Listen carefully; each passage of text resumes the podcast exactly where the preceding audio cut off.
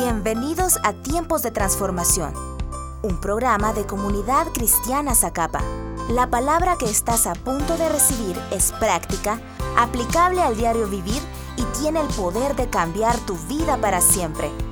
Hoy escucharás un mensaje que será un gran desafío para ti. Atrévete a recibir esta palabra con fe. En mi boca está el poder de la vida y de la muerte. Hablaré palabras de vida y no de muerte, de salud y no de enfermedad, de riqueza y no de pobreza, de bendición y no de maldición, porque en mi boca hay un milagro. Así es que bienvenido a esta transmisión especial de nuestros servicios en casa. Sabemos que Dios tiene un nuevo tiempo para todos nosotros y hoy nos vamos a llenar de fe. Así es. Una de las cosas que más me gusta es poder enseñar de esa fe que ha ido creciendo juntamente con la palabra de Dios. Porque dice la Biblia que la fe viene por el oír y oír la palabra de Dios. Así que lo que mejor has podido hacer en este día, en este domingo, es poder abrir tu corazón, pero sobre todo abrir tus oídos a escuchar esa palabra que Dios tiene para que tu fe suba, para que tu fe se incremente, para que tú puedas ver esas bendiciones que Dios tiene para ti a la puerta. Están ahí mismo. Solo es cuestión que tú le puedas creer a Dios que hoy es un día de fe y la fe va acompañada de milagros, ¿verdad, mi amor? Así es, hemos salido de una serie del nuevo tiempo y creo que todos hemos empezado a vivir este nuevo tiempo que Dios tiene para todos nosotros. Pero sabemos que también es un tiempo de milagros. Estamos ya preparándonos para una reapertura, para poder recibir a toda la iglesia, poder congregarnos, poder disfrutar en la casa del Señor. Pero quiero que también sea un tiempo para milagros en nosotros. En esta nueva temporada, Dios nos ha abierto nuevas oportunidades, ha traído un nuevo tiempo, pero la fe no nos puede faltar. Y hoy queremos creer junto contigo por milagros. Yo quiero que vayamos a Romanos capítulo 12, versículo 3, y mira lo que dice la palabra de Dios. Digo pues, por la gracia que me es dada, a cada cual que está entre vosotros, que no tenga más alto concepto de sí mismo que el que debe de tener sino que piense de sí con cordura, conforme a la medida de fe que Dios repartió a cada uno. Y Romanos nos está enseñando que Dios repartió a todos nosotros una medida de fe. He escuchado a veces comentarios de personas que dicen, no, es que yo estoy pasando por un momento difícil y me estoy quedando sin fe. Yo quiero decirte algo, tú no te estás quedando sin fe, porque Dios en su misericordia nos entregó a cada uno de nosotros una medida de fe. Esto también nos quiere decir que es una fe distinta. Claro. Porque mi contexto es diferente al tuyo y el tuyo es diferente al mío y así, de manera, para cada persona está pasando por una situación diferente.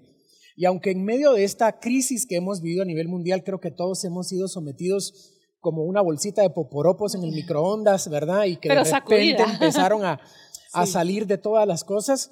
Pero Dios, aunque todos estamos pasando por un proceso parecido, Incluso estamos jugando con diferentes emociones. Yo no conozco el contexto de tu casa, tú no conoces el contexto de la nuestra, pero hay algo que sí te puedo decir.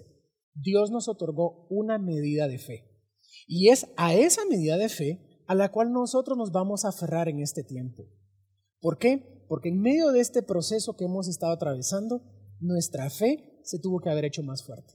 No, y, eso me gusta muchísimo porque cada uno de nosotros, como decía Marquito, tiene una medida de fe que tenemos que activarla. Muchas veces nosotros queremos vivir de la fe de alguien más o queremos vivir de la fe que hemos tenido en tiempos pasados, en semanas anteriores, en meses, en años anteriores, pero quiero decirte algo. La medida de fe que tú tienes la puedes activar el día de hoy. Quizás has estado con tu ánimo un poquito abajo, quizás las situaciones eh, adversas que hemos pasado durante todos estos meses ha traído algo diferente a tu vida, pero quiero decirte algo, es importante que tú aprendas que esa medida de fe tú la puedes activar en cualquier momento y poder alcanzar esas bendiciones que Dios tiene para ti el día de hoy. Y no solo eso, esa medida de fe también te puede llevar a alcanzar cosas que quizás no has visto, porque dice la Biblia que hay muchas cosas que no hemos visto ni tampoco hemos oído, que es lo que Dios tiene preparado para nosotros. Así es. Y cuando hablamos de fe, tenemos que saber hablar de algo más, algo que le precede a la fe. Creo que todos pasamos por un momento de incredulidad. Y eso es natural, eso es normal. Pero muchas veces estas situaciones vienen a nuestra vida, y yo quiero leerte lo que dice 2 Corintios capítulo 10, versículo 4 y 5, y dice la palabra de Dios, porque las armas de nuestra milicia no son carnales, sino poderosas en Dios para la destrucción de fortalezas, derribando argumentos y toda altivez que se levanta contra el conocimiento de Dios y llevando cautivo todo pensamiento a la obediencia de Cristo. Y Corintios nos está enseñando que en nuestra mente se pueden levantar argumentos, en nuestra mente se pueden venir eh, fortalezas muy grandes en nuestros pensamientos que nos pueden impedir que Dios pueda hacer un milagro.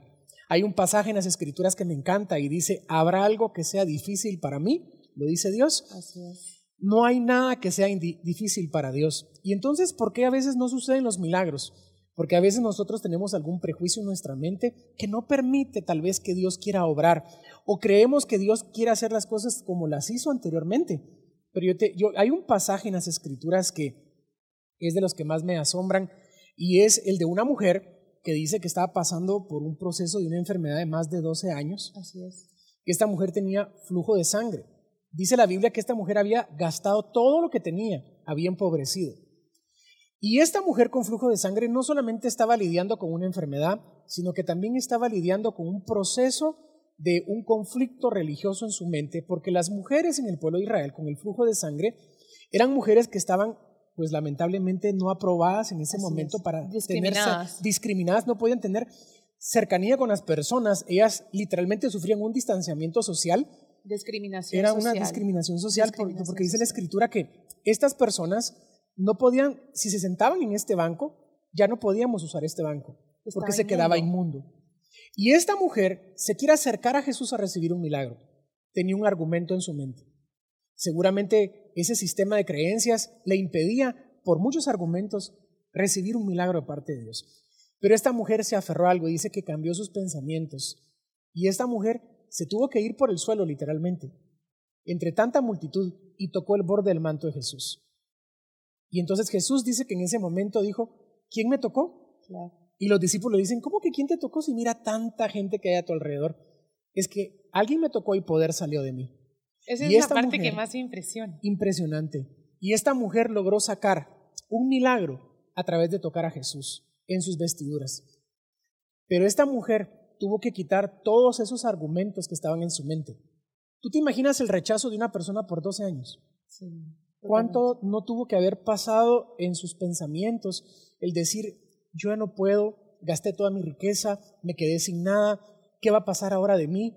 Pero en ese momento tuvo que haber venido un pensamiento correcto, que yo no sé si alguien se lo tuvo que haber dicho, o el Espíritu Santo la movió, o ella misma se redargulló, algo la llevó a decir no. Es que ella dijo, si tan solo tocar el borde de su manto.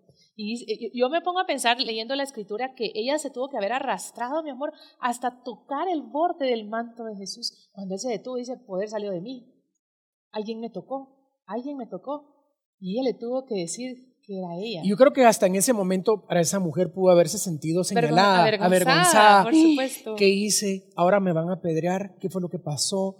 Y, Jesús le dice, mujer, su fe fue tu fe te salvó. Así es. Y lo deja como evidencia en las escrituras. Sé libre de tu azote. Sé libre de tu azote. Y yo quiero decirte hoy, no importa el tiempo que tú estés llevando en un proceso. No importa si es desde marzo de este año a la fecha que tu proceso ha venido de mal a peor. No importa si son muchos los años que tú llevas pasando este proceso. Yo hoy nos queremos unir juntamente contigo a creer por ese milagro. No importa el momento, no importa el contexto, no importa las palabras, no importa las circunstancias. No hay nada difícil para Dios. Absolutamente nada. Deja esos argumentos que se pudieron haber levantado en tu mente y conéctate al modo de la fe. Este es un tiempo para creer. ¿Quién no ha pasado en esta pandemia una crisis?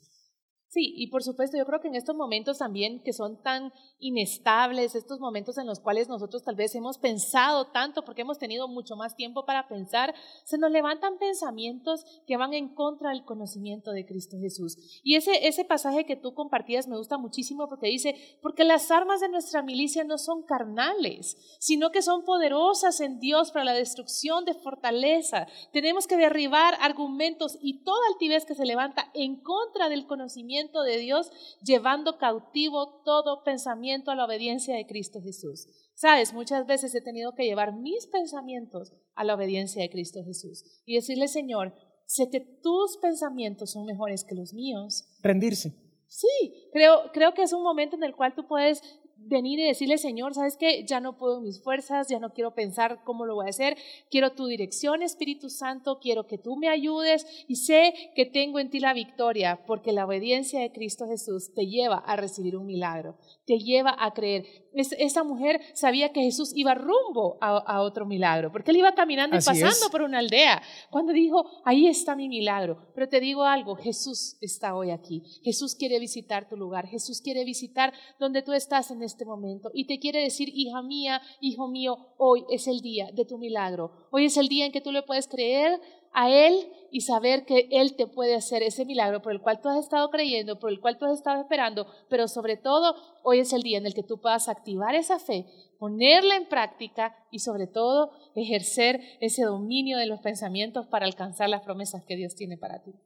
Y hay otro pasaje en las Escrituras que habla pues muy parecido el contexto y está en Marcos capítulo 9, verso 17 y te lo quiero leer y de dice... mis favoritos, por cierto. Es, es, que este es un pasaje, para los que somos padres también creo que vamos a, verlo de otra perspectiva que dice, y respondiendo, y respondiendo uno de la multitud dijo, maestro, traje a ti mi hijo que tiene un espíritu mudo, el cual donde quiera que le toma, le sacude y echa espumarajos y cruje los dientes y se va secando. Y dije a tus discípulos que lo echasen fuera, pero no pudieron verso 19.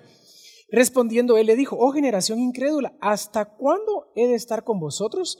¿Hasta cuándo os he de soportar? Traédmelo. Y se lo trajeron, y cuando el espíritu vio a Jesús, sacudió con violencia al muchacho, quien cayendo en tierra se revolcaba echando espumarajos. Jesús le preguntaba al padre, ¿cuánto tiempo hace que sucede esto? Y él le dijo, desde niño, verso 22. Y muchas veces le echa fuego en el agua y en el agua para matarle. Pero si puedes hacer algo, ten misericordia de nosotros. Y aquí es lo que me encanta. Este padre le dice, si tú puedes hacer algo, y aquí es lo que Jesús le responde.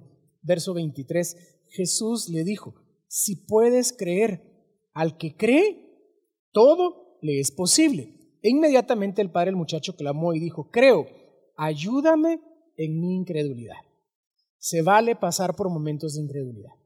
Dios reconoce nuestra naturaleza y sabe que hay momentos donde los procesos han tal vez provocado internamente algo que nos lleva a la incredulidad. Pero yo te quiero decir esto, aún en medio de la incredulidad, atrévete a darle una oportunidad a Dios. Este padre de familia, en medio de esa incredulidad que tenía, dijo, voy a buscar a Jesús, tal vez ahí encuentro algo. Y Jesús se tomó el tiempo para decirle, con mucho gusto yo puedo. Y le dice, si tú puedes hacer algo, y, y Jesús se toma el tiempo de explicarle, no es si yo no puedo, yo tengo el poder para hacerlo. Se trata de que si tú en este tiempo vas a creer. Yo quiero hacerte esta pregunta. ¿Estás en este tiempo creyendo? Vamos a ver a Dios obrar. Dios está haciendo milagros. Es increíble la cantidad de testimonios que durante este tiempo hemos visto de personas en una crisis económica que Dios les envía la provisión, personas enfermas que Dios ha sanado, personas desahuciados que Dios ha restaurado. Hemos visto muchos milagros y yo sé que Dios no hace acepción de personas. Dios quiere hacer lo mismo contigo. Así es. Y de las cosas que más me impresionan de este pasaje, que es uno de mis favoritos, es que en ese momento la gente que estaba ahí dijo, pero es que tus discípulos no pudieron, Señor, sacar este, e, esta situación, este milagro. Pero la incredulidad muchas veces se va con ayuno, con oración, metiéndote un poco más con Dios. Quizás has estado un poco frío porque no has podido tener esa conexión con Dios, pero quiero decirte algo, entre más cerca estás de Dios, más, más, más vas a conocer de Él. Y lo importante de esto es que si tú conoces más de Dios, vas a conocer los planes que el Padre tiene. Tal vez, como decía Marquito, la situación que has venido viviendo te ha cerrado puertas o tú puedes decir, ¿cómo voy a poder obtener este milagro si todas estas situaciones están cerradas, toda esta situación está difícil? Tal vez has, has pasado un contexto muy duro, pero quiero decirte algo, Jesús puede hacer las cosas en un instante. En ese momento le pregunta, ¿desde cuándo tu hijo ha estado así? Y le dice, desde pequeño, tenía esos, esos procesos difíciles donde el padre estaba angustiado, pero él sabía que llegando delante del maestro, Jesús podía hacer el milagro. Si tú estás hoy acá, estás escuchando esta palabra, no es por casualidad, es porque Dios hoy puede hacer un milagro creativo en tu vida. Cree en algo. Dios hace posible todo lo imposible, porque Él es un Dios que hace todo lo que nosotros queramos creer que Él lo puede hacer. Así es. Y, lo hemos experimentado. lo hemos experimentado y, ya vamos terminando con esto. Y yo quiero decirte esto, nosotros no estamos aquí porque seamos unos super pastores que tenemos una super fe. Estamos aquí y hemos tenido que enfrentar muchas situaciones donde hemos tenido que luchar contra corriente, donde hemos tenido que pasar procesos de enfermedad, donde hemos pasado procesos económicos, donde hemos pasado procesos familiares, donde hemos pasado muchos procesos. Pero algo he visto yo, cuando he estado tal vez a punto de, de que esa fe se derrumbe, voy a la misericordia de Dios. Y suplico y le digo, Padre, ayúdame en este momento porque tal vez la carga es muy difícil y no logro no logro ver cómo las cosas van, no logro discernir lo que está pasando. Yo solo te pido que me des una palabra, que me des aliento, que me ayudes en este momento porque necesito. Y es ahí donde Dios nos sorprende.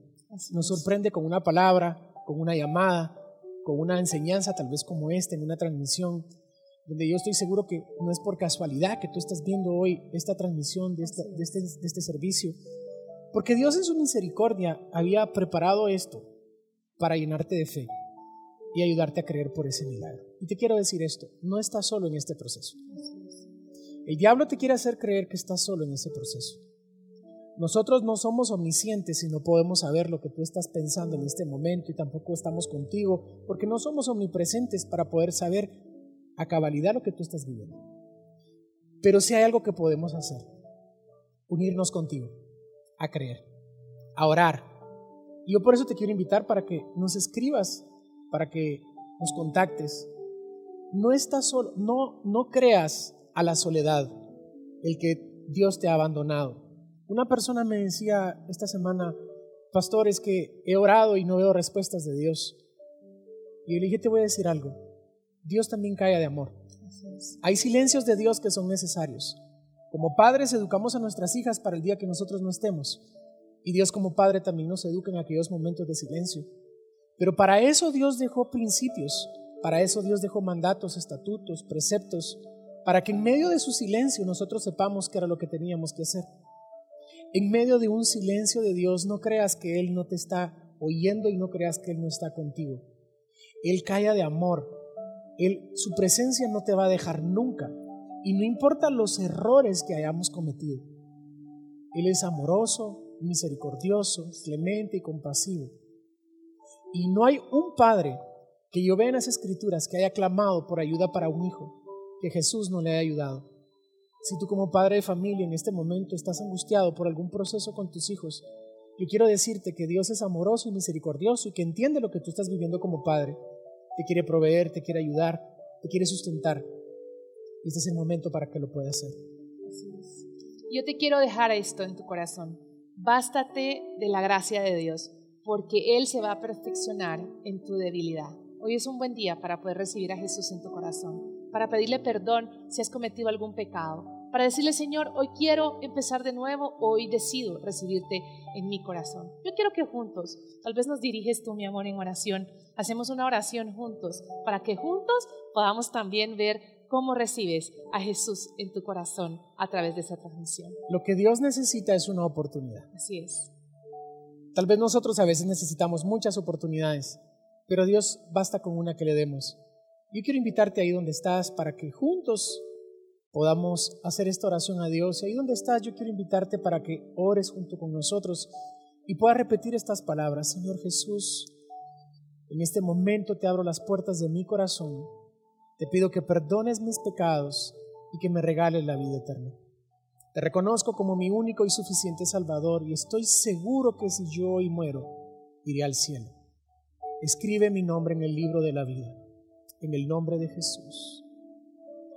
Queremos orar juntamente contigo en este momento, a creerle a Dios por ese milagro. Padre, hoy nos unimos con nuestros hermanos a creer por esos milagros, porque no hay nada imposible para ti, Señor.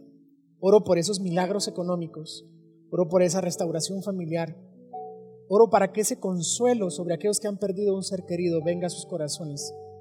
Para que tú des nuevas fuerzas al que está cansado y multiplique las fuerzas al que aún no tiene ninguna. Oro por restauración en los hogares. Oro por provisión en medio de la nada, Señor. Porque basta una palabra tuya para que las cosas sucedan. Yo te pido, Padre, para que les des una idea creativa en este tiempo para poder traer la provisión a sus hogares. Señor, así como un día enviaste la provisión a una viuda para que saliera de su endeudamiento, así, Señor, envía, Señor, una oportunidad a tus hijos para traer la provisión. Así, Señor, envía a mi Dios una palabra para que aquellos que estén pasando por la enfermedad reciban la sanidad, para que aquellos hogares que pudieron haber sido destruidos sobre ellos venga restitución.